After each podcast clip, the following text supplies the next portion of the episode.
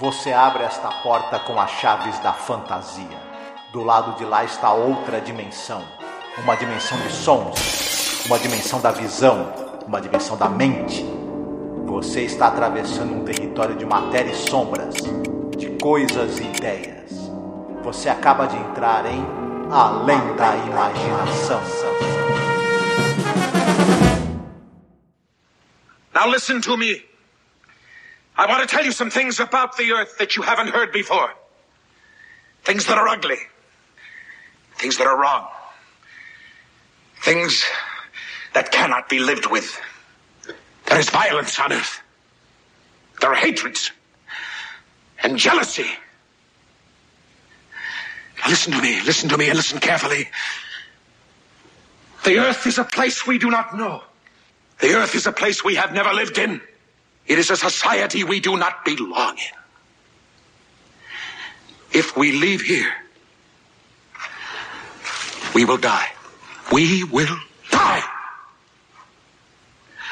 We'll be committing suicide if we go back to Earth. We will die of a misery we have never experienced before. Loneliness. Loneliness like animals in a zoo. We do not belong there. We do not belong to his kind. We do not belong there. We do not belong there. Captain Bentin? Olá, ouvinte, seja bem-vindo à Zona do Crepúsculo. Eu sou a Angélica. E eu sou o Marcos. Hoje nós falaremos sobre o episódio 118 no total da série, episódio número 16 da quarta temporada, que se chama On Thursday We Leave for Home. Na quinta-feira nós iremos para casa. Este é um episódio que ele trata de algumas questões muito interessantes como poder, como líderes messiânicos, né? Ele tem essa temática aí do apego ao poder, né? Uhum. É claro que falaremos mais sobre isso.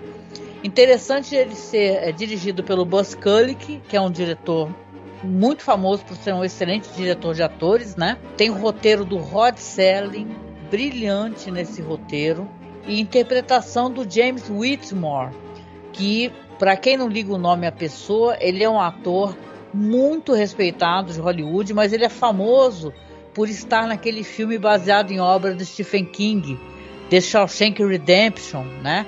Aqui no Brasil, Um Sonho de Liberdade.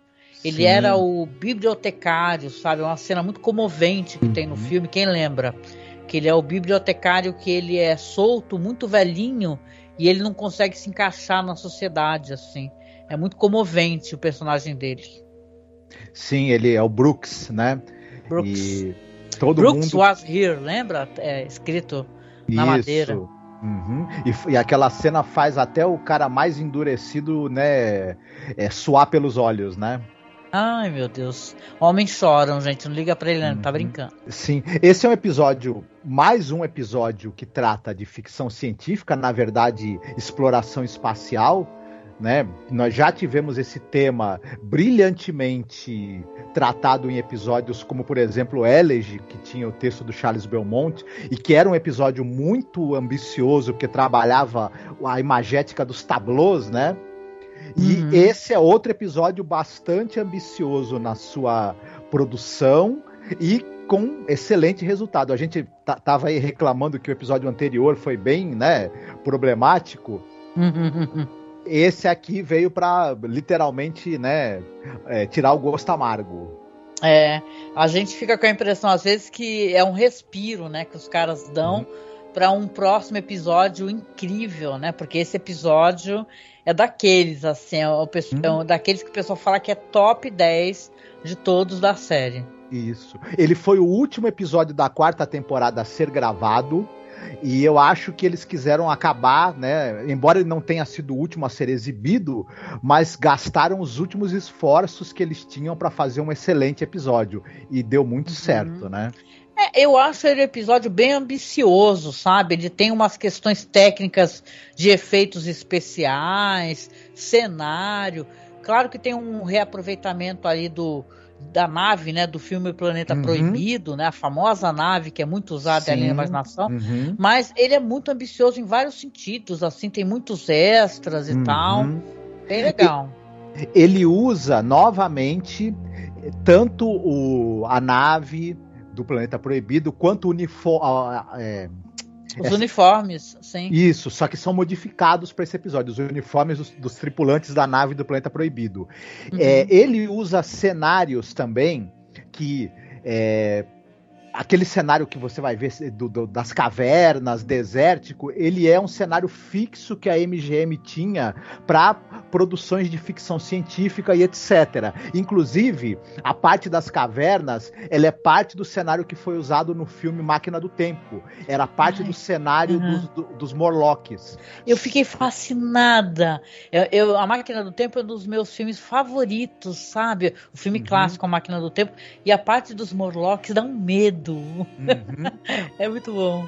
Mas, é, para esse episódio, o, esses cenários foram modificados, construiu-se partes novas, então foi um episódio realmente, em termos de ambientação, bastante ambicioso e dispendioso. E como você falou também, tem é, algumas sequências que usaram efeitos visuais produzidos para esse episódio, porque também você tinha muito na série reaproveitamento de, de efeitos visuais de, usados em filmes ou em outras séries. Nesse aqui não. Teve efeitos produzidos especialmente para esse episódio e de maneira extremamente eficiente, diga-se de passagem. É verdade, né? Tem uma trilha sonora reaproveitada ali do Bernard Herrmann para Eye of the Beholder, né? Uhum. Também é utilizada. A trilha é muito boa, a gente não fala sempre da trilha, né? E a trilha é ótima e já foi usada com muito glamour, né? Pela série, que o Eye of the Beholder é um dos episódios mais top conhecido, né? Uhum. O Jorge T. Clemens está na fotografia novamente. É uma, um, a gente vai falar do elenco também. É uma conjunção de talentos e que dessa vez a coisa né? É, o pessoal comenta aqui, eu tava dando umas críticas, que o Rod Serling, ele demorou, ele tava com um problema muito sério com essa temporada, que como a gente comentou, esses episódios de uma hora, ele, eles serem de uma hora não era escolha do Rod Serling, era escolha do estúdio, uhum. porque do canal, porque eles tinham é, a grade deles ficou zoada, né, com esse negócio de cancelar The Twilight Zone, depois querer recolocar The Twilight Zone e retirar o, o a série que estava no lugar. Uhum. Acabou que virou um atrapalho para ele e, sabe, muito estresse. E ele estava dando aulas ao mesmo tempo no Antioch College, né, em Ohio. Uhum. Então ele estava muito assim, ele, mas ele é brilhante. A prova que o Rod Serling é um dos melhores roteiristas da época dele é, é, um episódio como esse que ele aborda vários temas ao mesmo tempo e com muita sabe sagacidade entendeu uhum. é, é muito legal diálogos a, muito afiados, que era o, era o forte dele, né? As, as discussões uhum. é, humanas e sociais e os diálogos. É de cair o queixo esse roteiro dele. Ele tem zero problema com a metragem, ao contrário, ele aproveita todo uhum, o tempo uhum. que você tem aí, aos 50 minutos, para preencher com diálogos ricos, com discussões, com desenvolvimento de personagem muito interessante em três fases, que a gente vai não vamos não vamos queimar a pauta, né? Vamos entrar depois da sinopse e falar sobre isso, né? Sim, sim, sim, sim. Só para mencionar, né, porque a gente gosta de colocar paralelos, né? Esse episódio de certa maneira ele, ele explora é, coisas que foram abordadas como no Delonely, né? que a gente uhum. fala de isolamento, né? Da, da paisagem desértica. Só que no Delone ele não, é mesmo num deserto que foi filmado e o pessoal estava sofrendo muito, né? Como também o I Shot and Arrow Into the Air, né? Que uhum. é dos uhum. caras que caem num planeta. Que é, o plot todo é esse, né? Eles acharem que não estão no planeta Terra, né? Então Sim. tem essa questão de isolamento, do sofrimento do, de sobreviventes, né? Uhum. É, esse episódio também trata dessa coisa de, da figura autoritária, desconstruir a figura autoritária, coisa que o Rod Selling já tinha feito no His Alive, nessa mesma temporada e ele volta a, de novo e de maneira muito eficiente fazer né, a mesma coisa. Sim, é quase um Moisés, né? Porque ele está uhum. no deserto com as ovelhas dele, né? O personagem Sim. se refere às pessoas, os sobreviventes, como ovelhas, uhum. né? O nome da nave é Pilgrim, né? Uhum. Sim, e, e, ele coloca uma questão nesse episódio especificamente muito interessante que é assim, se, se a gente comparar com o episódio lá Risa Live, você tinha um homem é, medíocre e perverso que queria ter poder sobre os outros, né? Então era muito claro que aquele cara não podia ter poder sobre ninguém, porque ele era alguém absolutamente incapaz de guiar as pessoas para um bom destino. E quando é um homem bom um homem cheio de qualidades, mas que ele acha que essas qualidades permitem ele mandar nos outros também. E é. nunca ser questionado. E aí? É o vício, né, do poder, né? uhum. né? Poder vicia, né? Mas vamos lá, então, vamos falar um pouquinho aqui. A gente já andou falando do Buzz Kulick, né? Tem três pontos aqui que devam ser citados, né? O diretor e os protagonistas principais, né? Que Sim. aqui é um episódio de elenco grande. Uhum. É, a gente já tinha falado do Buzz Kulick várias vezes, até porque ele dirigiu nove episódios da série. Recentemente a gente assistiu Jazz Belly e, e, e comentamos, né, que é dirigido por ele também. Uhum. Ele dirigiu também, por exemplo, A Quality of Mercy, né, Sim. 100 Yards Over the Rim, né, King Nine Will Not Return, só para citar alguns, né? Uhum. Ele é um cara que é, ele, ele começa fazendo comerciais depois da Segunda Guerra Mundial, trabalhou dirigindo. É, a gente já teve oportunidade de falar da carreira dele, mas a gente não especificou muito bem. Ele começou dirigindo nos anos 50 o Lux Video Theater. Era uma série, ele, ele dirigiu muitos episódios dessa série. Era uma série em que você tinha filmes famosos eram adaptados para e refeitos como episódios de TV ao vivo. E era um, uma vitrine também na televisão para as estrelas de Hollywood da época. Hum, olha, legal. Uhum. Ele também ele participou da série Clímax, que nós comentamos essa série. Ela, ela, ela adaptava obras de escritores como é, o Ian Fleming, o William Faulkner, o Dostoiévski. E teve gente do, do, do, do, do peso do Vincent Price, do Peter Lorre também. Ele dirigiu o Buzz Kulick vários episódios também do Clímax. Então era um cara com muita, mas muita experiência e muita capacidade como diretor. Embora ele tenha, em Além da Imaginação, dirigido episódios de qualidade bastante irregular também, né? Uhum. Aí o grande destaque do elenco é o James Whitmore, que, como a gente já citou, era o Brooks do, do filme é, é, Um Sonho de Liberdade, ele é um cara que ele começa no final dos anos 40 na Broadway e no teatro, depois ele vai para o cinema e ele, por exemplo, ele no, ainda no, no, final dos anos 40, ele é o Jorge Papas do filme O Czar Negro, né? Uhum. Ele é o, o, ele participa de dois filmes do William Wellman, A Voz, a Voz Não Ouvida e O Preço da Honra. Né? Ele tá também, ele é o, o, o Gus Minizzi do Segredo das Joias do John Huston, por exemplo. É, isso ainda no, no, nos anos 50. Trabalha com John Siegel também no, no filme Rua do Crime. Aí nos anos 60 ele vai para a TV pintando e bordando nos teledramas. Ele, ele tá em episódios do Clímax, do Playhouse 90, do Craft TV Theater. E aí vai, né? Olha. Incrível a trajetória dele, né? Uhum. Ainda dos anos, nos anos 60, ele participa, por exemplo, do Planeta dos Macacos, do filme Tora, Tora, Tora, e continua fazendo participações em tudo que é série de TV possível e imaginável. Portanto, o homem era uma potência da atuação e teve uma carreira também longa e muito, muito profícua, né? É. E no caso dessa carreira, ele ainda fez um dos personagens que não uhum. deixa um olho seco quando a gente Isso. assiste um sonho de liberdade, o personagem dele, a gente fica, sabe, chorando, né? Uhum. Tristeza por aquele senhor. Quando consegue a liberdade dele, não, se sente um alienígena, né? Não se encaixa uhum. na sociedade. Sim, o cara tá num dos filmes mais amados de todos os tempos aí do, do, do, do, do pelo menos do, do, cinema do cinema mais recente que é o Sonho de Liberdade. Né? Ele é. ainda Ele ainda em 2007, a última participação dele na TV antes de falecer foi na série CSI. Olha, que maravilhoso. Uhum. Legal mesmo, muito bom, muito bom.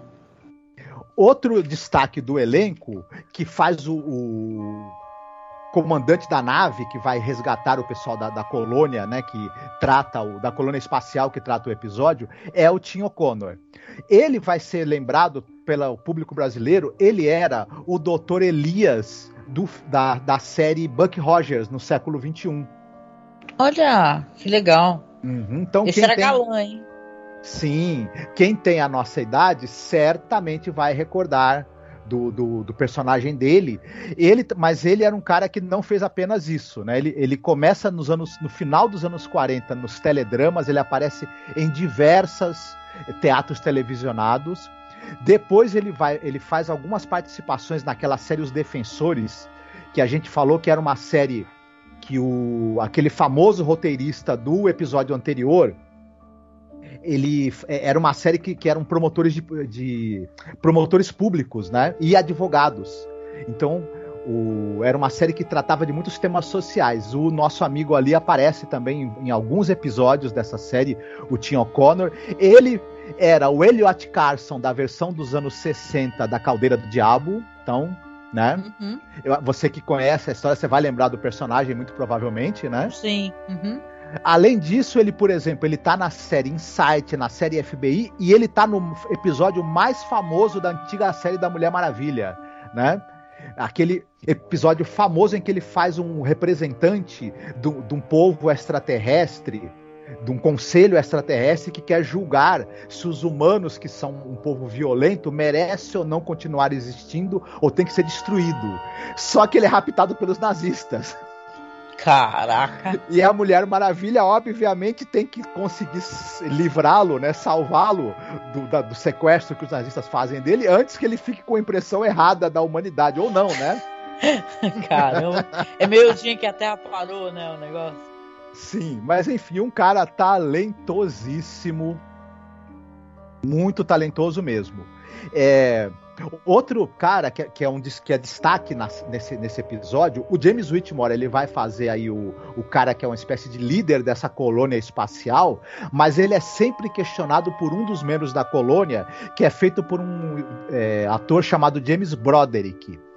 Ele também começa nos anos 50, aparecendo em tudo que é teledrama que você possa imaginar, ele estava em todos, né, fazia participações em todos eles, um ator também muito competente. Ele teve um papel fixo numa série nos anos 50 chamada Brenner. Essa série basicamente era sobre um pai que era veterano da polícia de Nova York e o filho dele é um cadete. O nosso amigo James Broderick fazia o filho e conta aí as, as aventuras e desventuras do, do, do, pai veterano iniciando o filho na polícia. Ele também tá no filme, ele é o Danny Doyle do filme do sequestro do metrô, a versão dos anos 70, não a porcaria que tem o, o, o cara dos embalos de sábado à noite. Ah, não sei não. Isso. Então, é, é, ele, ele tá no, no, no, sequestro do metrô dos anos 70, não a porcaria depois que foi feita com o John Travolta, né? Que é para se evitar. Eu, eu, não sabia que tinha sequestro. Ai, caramba, realmente tem um filme uhum. do John Travolta, né?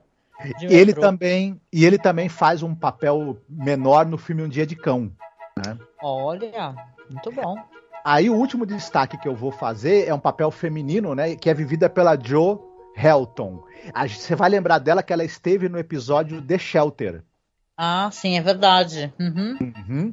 Ela também, ela, ela era a enfermeira Conant do, da série do Dr. Kildare, a série que passou na TV, fez sucesso. Então quem viu a série vai lembrar dela provavelmente do papel dela, né? E uhum. ela, ela atua até 1967. Depois ela tem um hiato de 40 e poucos anos na carreira dela. Caraca, esse que é um hiato, hein? Ela vai retornar em 2014 fazendo algumas participações na televisão e depois a última papel dela é na série Mr. Mercedes, antes dela falecer. Olha, eu adoro essa série. E aí, vamos lá para sinopse? Vamos. Hoje é minha vez, né, de fazer sinopse. Vamos lá então. Aqui a gente já começa se divertindo, né? Porque são aqueles futuros imaginados assim é, que, nossa, são totalmente diferentes da realidade, mas tudo bem. Para isso existe a ficção, né? Vamos lá. Em 1991, 113 pessoas construíram um assentamento no planeta deserto V9 Gama, na esperança de poder escapar das frequentes guerras na Terra. No entanto, a vida vai se mostrar muito difícil sobre o calor perpétuo e a luz do dia de dois sóis. Então, em 2021, os colonos enviaram uma transmissão solicitando transporte de volta à Terra. O líder do grupo, o Capitão Benton, tinha 15 anos quando a expedição deixou a Terra. Através de firme autoridade, fé ardente e vontade de tomar decisões difíceis, ele manteve o grupo, que agora tem 187 homens, mulheres e crianças, evitou que caísse na anarquia, deixasse de ter esperança ou fosse vítima dos perigos do planeta, incluindo o superaquecimento, desidratação e chuvas de meteoros. A vida no planeta é muito difícil e o suicídio não é incomum. Após a descoberta de uma outra jovem que se suicidou, eles a enterram e Bintwin faz um sermão e uma palestra muito severa. Aí vem o que? Uma chuva de meteoros que acaba forçando que eles entrassem correndo nas cavernas, aonde ele é convidado a contar novamente histórias sobre a sua casa, sobre a terra aos colonos, que a maioria já haviam nascido inclusive no planeta e nem conheciam a Terra, né? Uhum. No caso, ali nesse recorte, é que eles estão aguardando o retorno de uma transmissão. Eles tinham sido avisados que uma nave estava se aproximando do planeta. E nesse momento onde a gente começa a nossa história aqui, logo após a chuva de meteoros, eles escutam um barulho da nave que está chegando. Essa nave vai chegar com o coronel Sloan, que diz que eles têm três dias para se preparar para a viagem de volta à Terra. Porém, nosso personagem, o Capitão Bintwin, que ele é auto-intitulado capitão, ele não está muito satisfeito, porque ele vê que conforme chega essa nave com esses tripulantes, as coisas começam a sair um pouco fora do controle, do seu controle e da sua autoridade. É isso. Tá bom? Gostou? Ótimo. tá bom. E aí, Marcos? O que, que é, podemos já mencionar sobre essa questão aqui desse episódio? Olha, esse episódio eu gostei. Já vou adiantando que eu gostei demais por N razões. Primeiro, pelo texto, que você já, mesma já citou, absolutamente brilhante do Rod Selling. Ele faz uma análise muito interessante dessa da, da, figura messiânica, da figura da autoridade, de, dessa autoridade despótica e que é o, digamos assim, é o grande pai do, do, do, das pessoas. É o cara que ele vai guiar você, por, se você obedecê-lo cegamente, ele vai te fazer você sobreviver, vai manter vocês unidos, vai trazer ordem, vai trazer a possibilidade de sobrevivência. Ele quer, a, em troca de toda essa, é, de tudo isso que ele vai dar para você, ele só quer obediência cega. E é interessante, a gente, eu até tinha, a gente até tinha citado, porque a gente viu nessa temporada né, um, um, um cara que quer ser líder e um cara que absolutamente não tem nenhuma qualidade para ser líder. A gente viu no Risa Live, né? Um cara que é um, um, um um cara medíocre, um sujeitinho absolutamente é, sem nenhuma trava moral, um, um escroque e uhum. quer ser líder. Só que esse cara não, esse cara ele tem realmente capacidade de organização, ele tem realmente fé, ele tem realmente vontade de ajudar aquelas pessoas e fazer o, o, o mantê-las vivas, né? É. Só que até que ponto isso dá a ele o direito de, de ter fazer com que elas obedeçam, é, mandar nelas e, e, dispor da vida delas também do jeito que ele quer. E o episódio ele trata isso de uma maneira muito, muito precisa. É, eu, eu, também ele já começa com, com alguns detalhes de direção e de escolha. No momento em que você começa o episódio, ele focaliza o céu e tem dois sóis. Já tá numa única imagem dito que você não tá na Terra, já tá dito que ali é um local extremamente inóspito para se viver, porque se, se, um sol já esquenta, você imagine dois. E a, o, toda essa coisa de, de dele começar mostrando eles reunidos, é, ele já reclamando da indolência de um dos, dos membros da, da colônia que perdeu o horário da troca de guarda, porque precisa ficar alguém na torre de comunicação para ver se alguém responde o chamado deles de socorro, né? Que eles estão há 30 anos perdidos nesse planeta.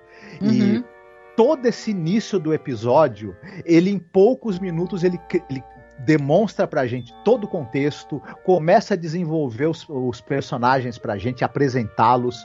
É, é muito brilhante. Logo em seguida, quando a gente fica sabendo que as condições de vida ali são muito difíceis e as pessoas, inclusive, apesar de ter a esperança de que uma nave está chegando porque o sinal foi captado, né, o sinal de socorro deles, você saber que as pessoas estão se matando e continuam se matando apesar disso, é, é muito perfeito e muito, e muito dramático esse, esse, esse início que contextualiza tudo e a gente compra assim logo de cara, né?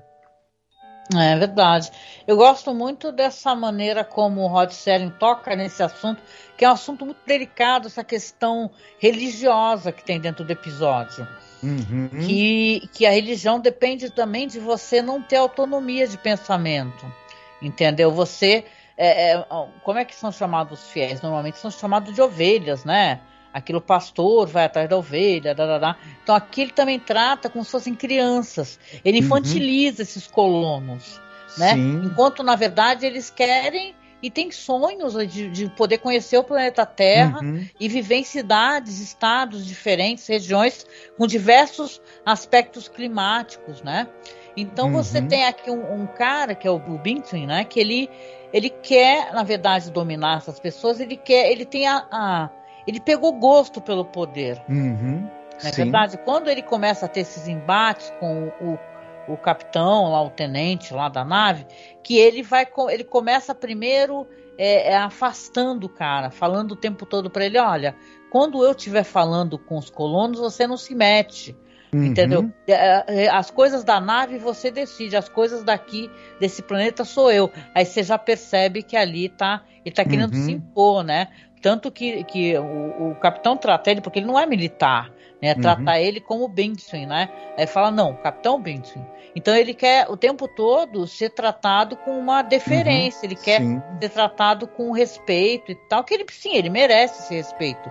Só que a partir do momento que existe uma outra possibilidade, que essas pessoas vão ter liberdade, e ele vê que ele vai ser relegado ali apenas mais uma, um colono ali, uma pessoa, né, que vai, deveria tentar viver a vida dele, ele vai é, é, negando essa situação, uhum. entendeu? O episódio vai indo para esse caminho com muita habilidade do uhum. diretor, uhum. do fotógrafo, dos atores, principalmente desse ator uhum. que faz o Binto, cara. Ele é maravilhoso, porque você tem ele como herói, porque você vai ter aquela chuva de meteoros, e o James Whitman, o Capitão Bintwin, né? Ele vai ajudar a resgatar essas pessoas, uhum. né? ele vai ajudar a consolar. É da boca dele que vai vir as palavras tranquilizadoras uhum. quando ele uhum. começa a falar da terra. E são palavras maravilhosas, né? Entendeu? O Rosselli, ele é muito capaz. Então são lindíssimas uhum. palavras que ele fala da terra, dos rios, dos lagos, da sensação da. Porque eles não têm noite, né? Nesse planeta são dois sóis, então não tem uhum. noite.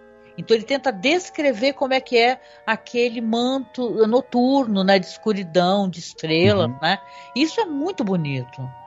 Sim, eu gostei muito dessa sequência em que ele está ali, né, falando que eles vão ser resgatados, vão ser resgatados e começa a chuva de meteoros e eu achei uma sequência os efeitos especiais, para quem está nos. Obviamente, eles têm as limitações de orçamento de tecnologia da época, mas o uso desses efeitos, que são efeitos muito simples, junto com o todo o mise-en-scène que o diretor faz e, e, a capacidade dos atores de, de, dar aquela verdade do perigo que eles estão vivendo ali, é muito interessante, é muito... E depois, quando eles conseguem se, se esconder na caverna, o esforço do, do, do, do Benten em tranquilizá-los com as, eh, com as histórias que ele vai contando sobre, sobre o quanto a Terra é bonita, ele conta pro menino Jojo, né, que é, que é o jovenzinho ali que tá muito assustado.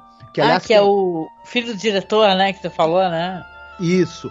Toda essa sequência em termos de, de mise-en-scène, de atuação e de, do peso dramático que ela vai ter, porque ela, ela começa a desenhar esse cara como uma figura de pai, uma figura heróica, que vai ser desconstruída mais pra frente. É muito bom isso e muito bem feito e muito bem conduzido. É, é uma figura acho... religiosa. Ele é uma Sim, figura religiosa. Uhum. Porque ele tá ali falando, ele tá como se fosse no alto da montanha lá, sei lá, o Jesus falando da, uhum. né, os bem-aventurados e tal. É, é, tem esse clima, né? As pessoas em uhum. volta dele, olhando para ele com, sabe, com aquele encantamento, né? Sim.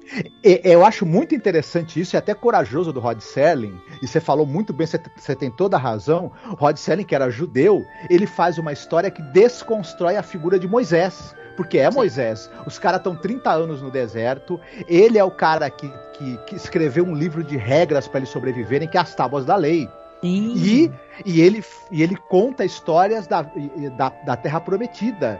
Inclusive é? a terra. ira, né? A ira quando o povo quer fazer a, a, a, festa, começa a idolatrar o, o, bezerro de ouro, hum. né? Claro que é outro tipo de situação, mas quando, o, o por exemplo, eles estão tão felizes e radiantes que eles vão conseguir voltar e começam a gritar e berrar e ser feliz.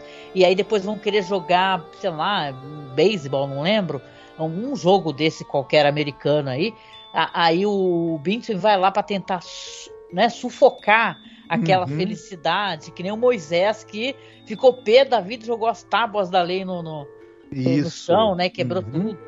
Pois é, os paralelos são muito interessantes e, e claro, é, esse, essa, figura patriarcal ali, né, muito semelhante ao, aos patriarcas mesmo da, da, das grandes religiões, ele é mostrado também como uma figura de autoridade abusiva. E, uhum. que, e, que, e que quer comandar as pessoas pelo medo, é, Primeiro, primeiro ele, ele, ele, ele, ele comanda as pessoas pela, pela, pela ordem e pela esperança. Depois, quando ele vê que isso não funciona mais, ele quer, ele quer implantar o medo. Olha, a Terra ah. não é ah. isso que vocês estão pensando, não. E primeiro, ele seduz as pessoas com a beleza e com a maravilha que é a Terra, né? Para elas se manterem em ordem, sobreviverem para ter a chance de voltar. Quando depois é, chega a nave comandada pelo Coronel Sloane, que é o Tim O'Connor, né? E que ele é uma figura muito benéfica, só que ele é uma, ele é uma figura que ele não tem nenhuma intenção de ser uma autoridade para eles dentro de ele quer libertá-los. E o, o, o Ben tem, ele descobre né, que eles ao chegarem na Terra, não querem mais ficar juntos, eles vão cada um para um lado para encontrar os, os, seus familiares ou os descendentes dos seus familiares e querem cada um voltar para a terra de origem, né, para o estado dos uhum. Estados Unidos que, que, do qual eles são originários, os que não nasceram lá, enfim, né?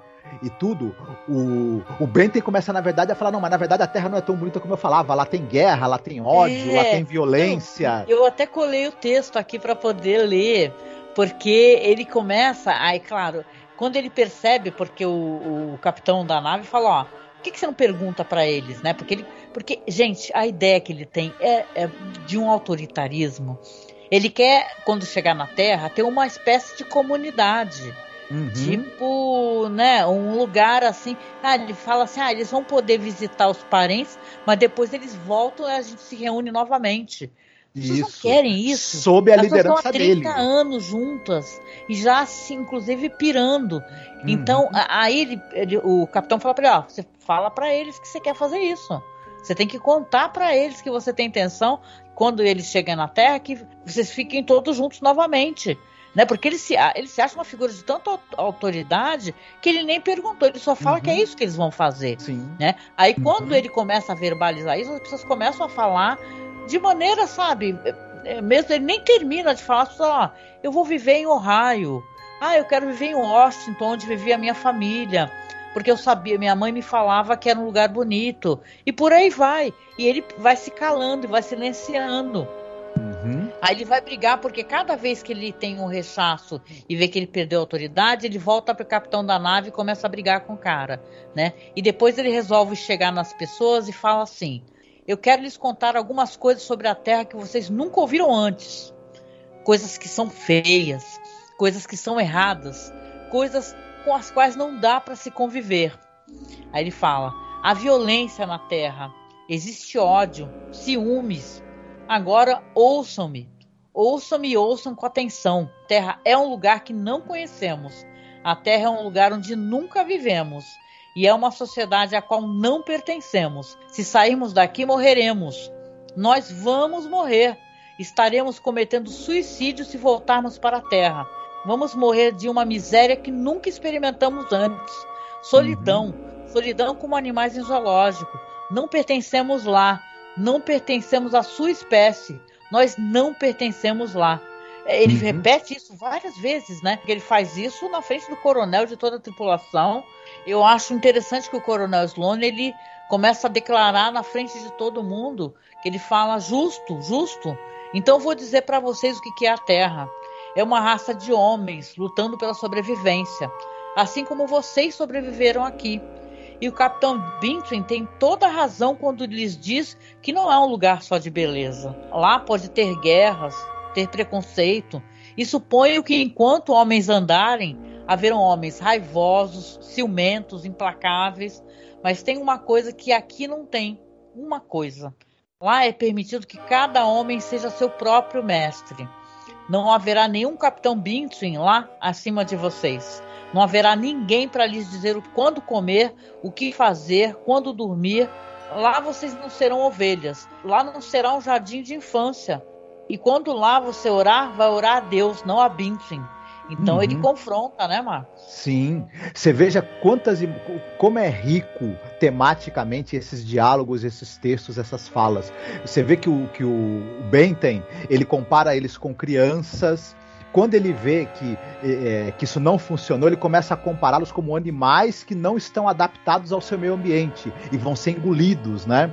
Uhum. E, e, e, ou como crianças que, que vão precisar eternamente de um pai, que é ele, né? Como se ele soubesse tanto da Terra. Ele saiu de lá e tinha 15 anos. O que, que ele tanto é. sabe assim da Terra para poder querer ensinar para eles? E, enfim, e ao mesmo tempo, é, você tem essa coisa, essa metáfora da saída do jardim do Éden e do conhecimento do bem e do mal, essa metáfora até meio bíblica, né? Se é você, verdade. Uhum. Se, se você provar da árvore do conhecimento do bem e do mal, você vai ser expulso do jardim do Éden e você vai morrer.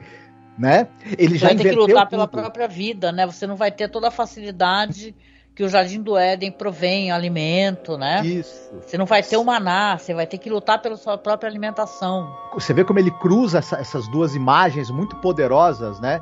Da, da, da, da busca da terra prometida, né? Do, do ali do, do, pessoal guiado por Moisés no deserto com a expulsão do Jardim do Éden e ele constrói um discurso coerente juntando essas duas imagens bíblicas tão poderosas, né? Sim. É muito interessante. E claro, é uma crítica à religião enquanto forma de você ficar preso à autoridade de alguém de maneira cega. É muito Sim. fantástico. É interessantíssimo, né? Até porque não é uma crítica somente à religião, é uma crítica ao autoritarismo. Uhum. E a você seguir cegamente, seja um líder religioso ou um líder político, entendeu? Você não ter a autonomia, você não é, questionar, entendeu? Uhum. Você ser apenas Sim. uma ovelha que segue, né? Então uhum. isso é muito interessante, né? E o desfecho do episódio também, ele é muito triste, isso é muito curioso, né? Porque a gente é levado a sentir raiva desse personagem, né? Quando ele vê que não tem mais autoridade, ele pega um bastão e vai tentar quebrar a nave, né? Isso, As pessoas vai... seguram ele, ele pega lá, ele bate numa numa parte externa da nave, não chega a entrar e bater no painel, nada. Mas ele bate com a intenção de quebrar para que ninguém mais saia. Uhum. Inclusive os tripulantes seguram ele ali e tal, e ele fica revoltado e tal, e vai embora. E no dia seguinte já é o dia que eles vão partir. O, o capitão fala para ele assim: Olha, às 8 horas da manhã nós vamos partir. E ele fala: Vão, já mostra o outro dia. E na verdade você vê que o cara, o Sloane, ele é realmente um cara que não desiste dele, entende que, que ele pode ter tido ali um momento de desequilíbrio emocional, né? Uhum. E ele uhum. volta com outra pessoa, né? Com esse cara que você mencionou, por sinal, né? Ele volta com o Olney e os dois vão lá tentar convencer o, o personagem, né? O Binton a ele ir com eles, né? O Capitão Binton, ele tá escondido, aí fica aquele eco, né? Tem até um trabalho de som interessante no episódio também, naquela caverna. E eles ficam chamando ele, por favor, vamos embora já estamos indo, eu sei que você está escutando a gente. vamos lá, né? Vamos, vamos conosco. Por que, que o senhor iria ficar sozinho aqui, né? E tal. E ficam lá, ficam lá. Já foi feito todo um processo, né? A gente passou ao largo disso, né? Que na verdade eles só podem levar é, pouco peso, né? As pessoas levam ali um mínimo de, de peso uhum. para porque afinal a nave vai ter que comportar todas essas pessoas, né? Sim. Cada pessoa pode levar no máximo, se não me engano, 7 quilos, né? De bagagem, Isso, uma coisa exa assim. Exatamente. Então, aí eles tentam chamar ele, só que ele não aparece. Aí você vê, eles entram, né? Dão uma partida na nave, a nave sobe.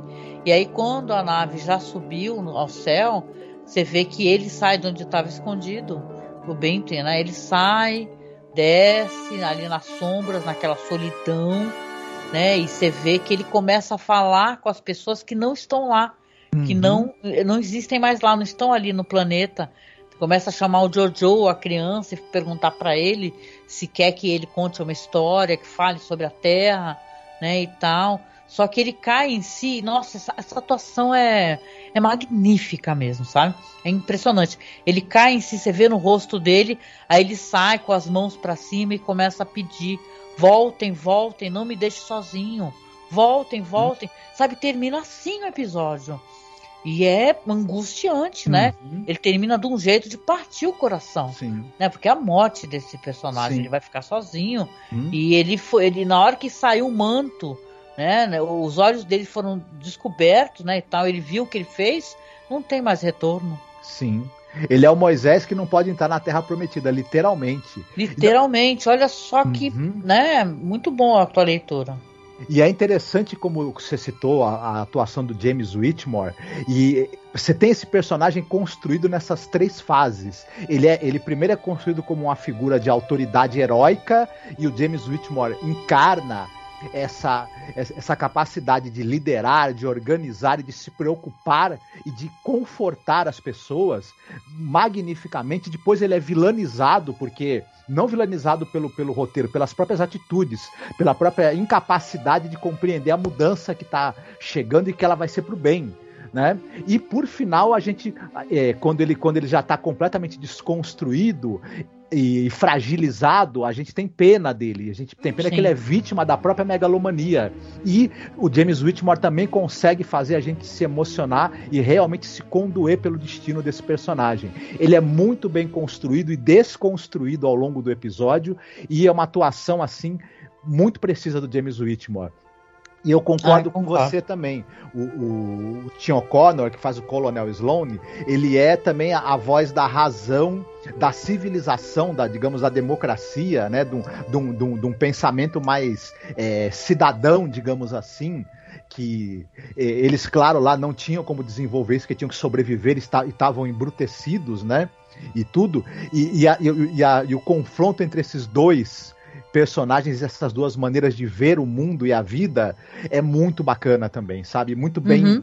conduzido pelos atores e pela direção. Ai, concordo. Muito bom episódio, nossa, maravilhoso. Maravilhoso. Eu quero reassisti-lo muitas vezes ainda, com toda certeza, né? Mas vamos lá então para a parte de recomendações, né? O que, que você separou para recomendar para a gente hoje, Marco? Uhum. É, esse episódio trata de figuras messiânicas, de uma figura messiânica, né? E para mim, um dos melhores filmes que tem uma figura messiânica que também é desconstruída é o filme Narciso Negro, né? Black Narcissus, um filme de 47 do Eric Powell, com a hum. Deborah Carr no papel principal. É. E aí, né, e que fala, né, de um de um mosteiro de freiras que está no, no, no Oriente, né? Elas estão ali longe da, do, do, do, local onde elas nasceram, numa missão ali católica e tem que conviver com as dificuldades do local, as dificuldades do, do, da, da, região e com, com, a questão da cultura diferente, né? E, e, e, e também, também elas, elas sofrem né, com tentações. E você tem a, a madre superior ali, que é vivida pela Deborah Carr, que ela quer é, tem um esforço para manter essas mulheres com, a, com atitude íntegra de freiras ali, de irmãs, ao mesmo tempo quer manipulá-las, dominá-las de todas as formas, né? E isso vai ser mostrado e revelado ao longo do, do, do filme. Um grande filme também sobre o mesmo tema que a gente é, tratou aqui no episódio, que vale muito a pena ver quem ainda não viu. Teve uma, uma, uma série para TV recente com a Gemma Arterton no papel uhum. principal, mas não é muito boa, viu? Prefiro é. muito mais o filme original. Não, e tem umas cenas também, porque o, esse mosteiro, ele é num, numa montanha super alta, né? E nesse filme clássico aí de 47, você fica absolutamente angustiado porque tem um sino que elas tocam e você vê toda aquela queda logo abaixo aí, sabe? Uhum. É, é, um filme maravilhoso, uma, um filme famosíssimo. Uhum. Essa versão com a Gemma Atherton, ela, ela assim, ela, ela não é boa, mas ela também não é, não é terrível. Uhum. Mas se você nunca assistiu, até porque essa atriz, a Deborah Carr, ela é uma coisa assim, é uma dádiva para o cinema, essa mulher, sabe? Ela é impressionante em tudo que ela se propõe a fazer, né? Uhum. Mas o uhum. diretor é maravilhoso, o Michael Powell, né? Uhum. É, um, é um roteiro incrível, é uma história também sobre autoritarismo e tal, e também sobre uma questão de de um conflito cultural, né? Uhum. Então é interessante Sim. essa história aqui, o Sim. Black Narcissus. Uhum. Tem o aspecto da repressão sexual também, que não é tratado especificamente no, nesse episódio que a gente falou do Além da Imaginação, mas no filme Black Narcissus é, Narciso é. Negro está presente. É, só para só pra rapidinho, eu já recomendei várias vezes mas não custa nada recomendar de novo, uma série sobre você estar tá perdido no, no, fora da Terra, no espaço e ter que sobreviver em condições adversas é a série Space 1999, né? Espaço 1999. Uhum. É uma série absolutamente sensacional aí dos anos 70 e já recomendei outras vezes. Quem tiver a oportunidade de assistir a primeira temporada, que vale muito a pena e também trata muito disso de, de como é que você sobrevive é, numa estação espacial perdida no, no, no, no espaço e que você está ficando sem comida, sem água, sem energia, e aí? Né? É, caramba, realmente, viu? Muito bom, muito bom. E você, quais recomendações você tem pra gente? Olha, tanta coisa boa para recomendar. Mas eu vou aproveitar aqui, inclusive, estreou a segunda temporada recentemente de uma série que ela tá saindo pela HBO Max, né? Mas é claro que eu assisti por meios, né? É, locadoras do Paulo Coelho, né? Uhum. Mas para quem nunca escutou falar, que eu acho maravilhosa, o nome dela é Raised by Wolves, uhum. né? Que é uma série que é uma ficção científica que é criada pelo Aaron o sobrenome dele é terrível de pronunciar, Muzikovsky. Os dois primeiros episódios foram dirigidos pelo Ridley Scott. Uhum. Né, é um, inclusive, ele é, ele é, produtor executivo né, da série. E é uma série incrível, né? Que a gente está falando de religião e de coisas, questões religiosas aqui. E essa série é interessante porque ela vai para um outro lado, né? Vai contar a história ali de pai e mãe, que são dois androides. Né? Eles são encarregados de criar filhos humanos em um planeta chamado Kepler 22b, depois que a Terra foi destruída por uma grande guerra. Ou seja, estão ali para criar uma colônia. Inclusive essa androide, que é a mãe, ela é uma é um personagem absolutamente interessante, assustador, e ela gesta essas crianças de certa maneira dentro dela. É muito interessante o primeiro episódio. Ela é chamada de mãe ou de lâmina, né? E ela é uma androide poderosa, que ela é uma necromante. E ela foi programada ali para criar essas crianças nesse planeta e para estabelecer essa colônia ateísta. Porque nesta história aqui, neste planeta que esses androides estão criando essa colônia, é para criar é, realmente uma colônia livre de religião. Né? Ou seja, vai ter o confronto com outras pessoas que vão aparecer nessa colônia. Inclusive tem o Travis Fimmel, que ele faz o, o Caleb, ou Marcos, né? Porque ele, ele vai acabar incorporando ali um outro personagem que ele é um cara que também é um soldado ateu, mas vai acabar se reunindo a outras pessoas que são religiosas. Parece uma coisa que eu tô falando assim meio solta assim, mas é interessante esses conflitos que a série vai abordar. Porque uhum. claro que essas crianças que estão sendo criadas, é uma parte delas vai vir a morrer, né? Vai vai ter uma questão de diferenças religiosas, né? Esses androides, eles são é, programados e ao mesmo tempo vão começar a adquirir é, alguma inteligência artificial, sentimentos, né? De poder, né? Essa personagem que é a, a Lâmia, ela é de ficar arrepiado, dá muito medo dela. O jeito como ela confronta depois vai destruindo qualquer pessoa que que possa trazer dano ou risco para as crianças ou possa, por exemplo, mudar o que eles estão tentando ensinar para essas crianças, porque aí no caso deles vai ter eh, esses personagens que eles rezam para Mitra, né? Olha que interessante, né? Tem esse, eles são mitraicos, né? Eles rezam para Mitra, só que claro eles têm essas questões de poder também estabelecidas nessa religião, né? Ou seja, é, é muito interessante, ao, ao, mesmo tempo é bem complexo, né? Eu uhum. recomendo demais para quem tiver curiosidade, dá uma procurada, dá uma assistida, que tem por aí facilmente vários, né? Blogs, uhum. ou para quem tiver HBO Max, né? Eu não tenho HBO Max, né? Mas assim, dá para você assistir se você tiver, que eu acho que vale muito a pena para quem gosta uhum. de ficção científica. Essa atriz, ela é incrível. Essa que faz a Lâmia, é Amanda Collin, o nome dela, né? uhum. né? E a gente falou do Travis Fimmel, ele era daquela série Vikings, que é um, ele é um ator maravilhoso, né? Uhum. Eu acho que depois de Vikings ele não conseguiu dar muito é, ir muito para frente na carreira dele, mas ele tá bem nesse personagem uhum. aqui, sabe? Essa série é fantástica. Eu, eu andava meio, meio assim de ovo virado, né? Com o Ridley Scott por causa de algumas coisas que ele andou fazendo, né? Tipo Alien Covenant, por exemplo, ARG. É, mas é engraçado ver é, uma coisa tão boa quanto Raised by Wolves, né? Que é ficção científica, inclusive, né? É, pela, pela, pela produção dele. Então ele, é. ele se pelo menos por enquanto, ele, ele se reconciliou com a, boa, com a ficção científica de boa qualidade com essa série.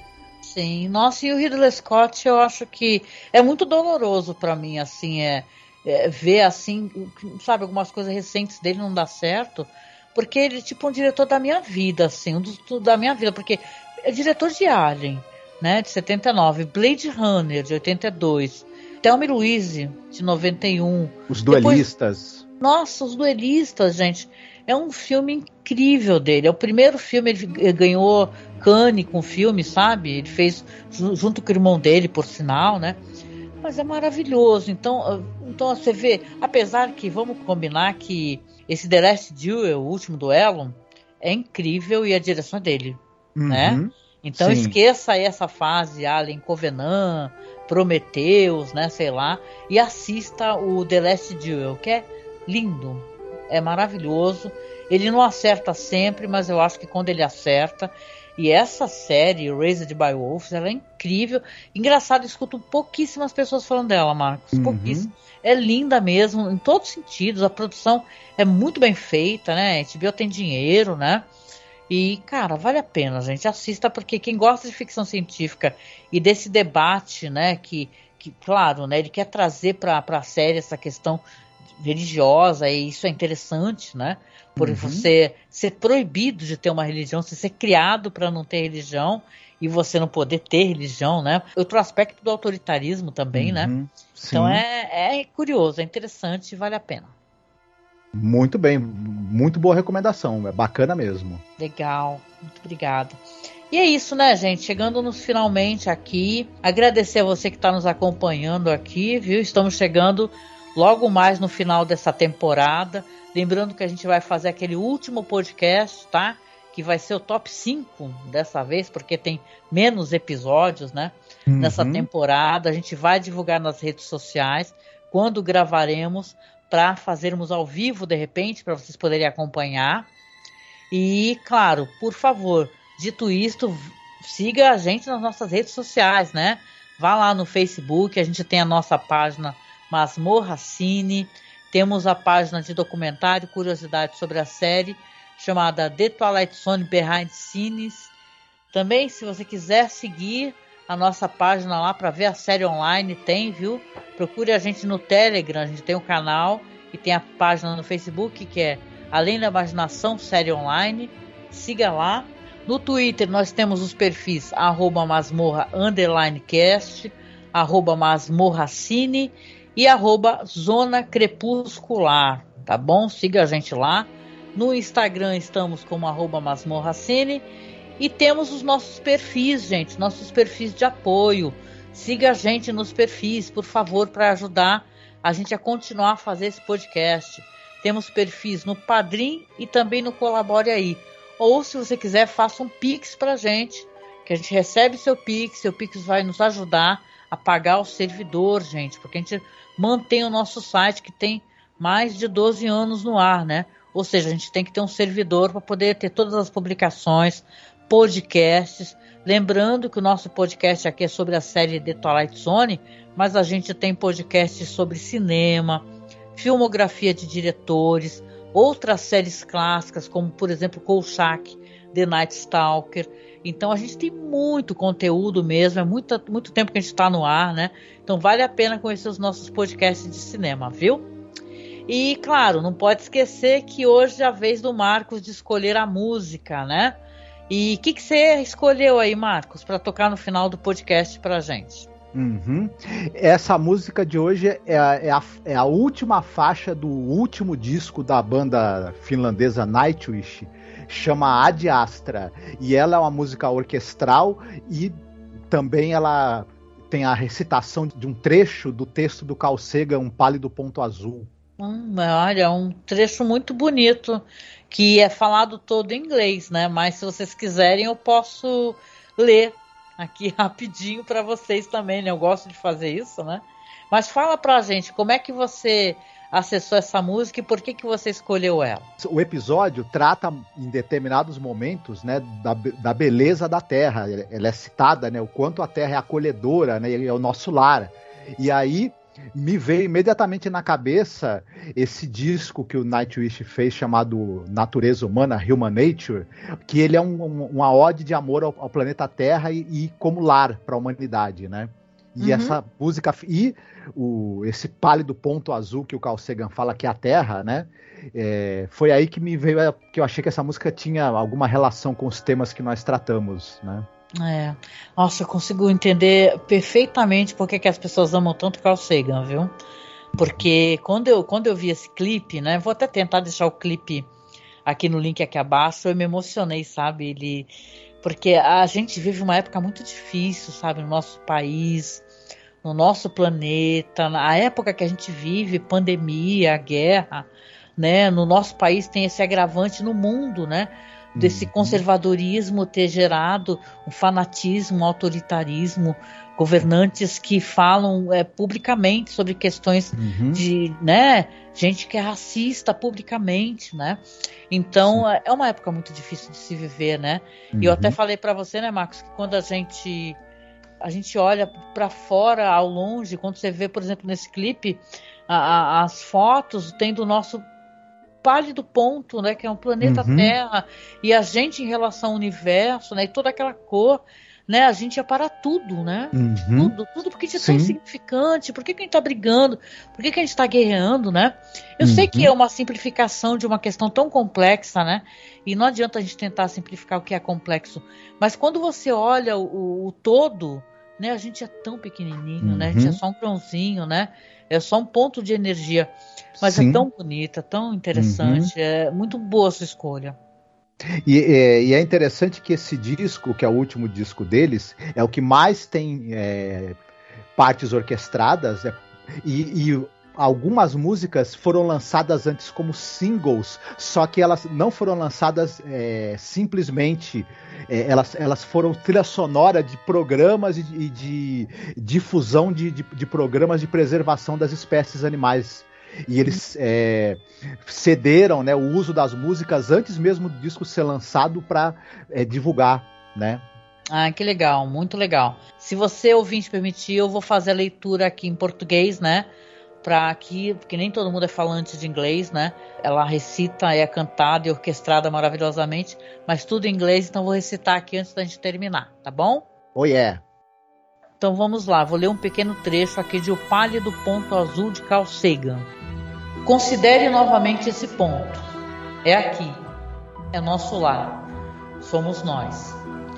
Nele, todos que você ama, todos que você conhece, todos de quem você já ouviu falar, todo ser humano que já existiu, viveram suas vidas.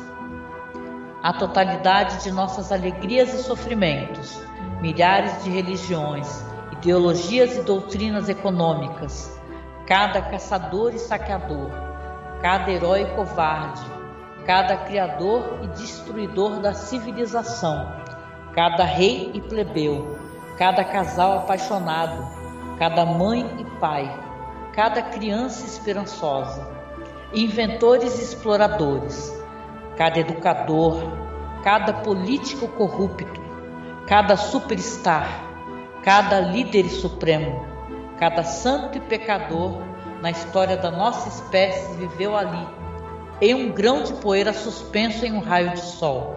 É aqui, é nosso lar, somos nós. E é isso, gente. Até o próximo podcast sobre Além da Imaginação. Um grande beijo, se cuidem. Fiquem bem. That's home. That's us. On it, everyone you love, everyone you know. everyone you ever heard of, every human being who ever was, lived out their lives. The aggregate of our joy and suffering, thousands of confident religions, ideologies, and economic doctrines, every hunter and forager, every hero and coward, every creator and destroyer of civilization, every king peasant, every young couple in love, every mother and father, hopeful child, inventor and explorer, every teacher of morals, every corrupt politician, every superstar, every supreme leader, every saint and sinner in the history of our species lived there, on a mote of dust, suspended in a sunbeam. That's here. That's home. That's us.